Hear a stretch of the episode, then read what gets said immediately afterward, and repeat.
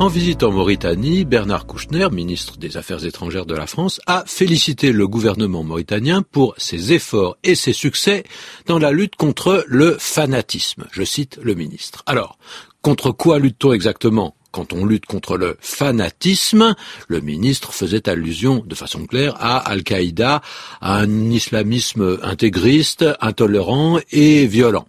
Le mot fanatique renvoie toujours à cette idée d'aveuglement extrême qui est comme une négation, comme un refus de toute humanité. Qu'il s'agisse d'un fanatisme politique ou religieux, c'est comme si le fanatique faisait la navette entre deux plans différents, celui de son action individuelle et puis celui d'un intérêt supérieur qu'il suppose et qu'il va mettre en avant, un intérêt qui prime, qui efface tout ce qui appartient aux valeurs de la personne humaine.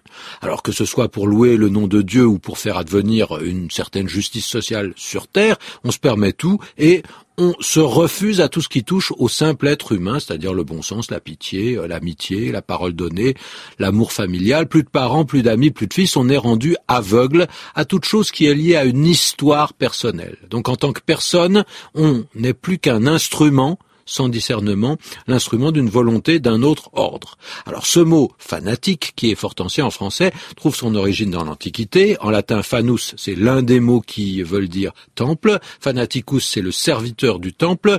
Et on sait que certaines divinités, Cybèle, Isis notamment, euh, déployaient autour d'elles des manifestations d'ivresse, de possession, de transe qui étaient liées au culte qu'on leur rendait. Ça permet de comprendre le sens qu'a pris le mot fanatique en français.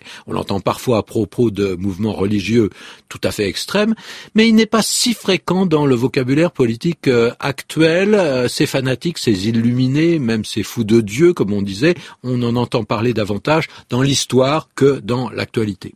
Mais le plus bizarre, c'est que cette famille aux membres non tronqués, fanatisme, fanatique, fanatisé, euh, des noms qui sont et des mots qui sont extrêmement péjoratifs, a donné naissance à un diminutif dont l'écho est tout à fait opposé. C'est le fan qui a transité par la langue anglaise, ce qui explique sa prononciation, et qui est tout à fait positif pour désigner un admirateur fervent, inconditionnel d'un artiste ou d'une vedette. Et tout cela s'est popularisé grâce au fan club des organisations d'admirateurs qui fait qu'on peut euh, échanger des informations des objets fétiches, des premiers disques ou des photos exclusives.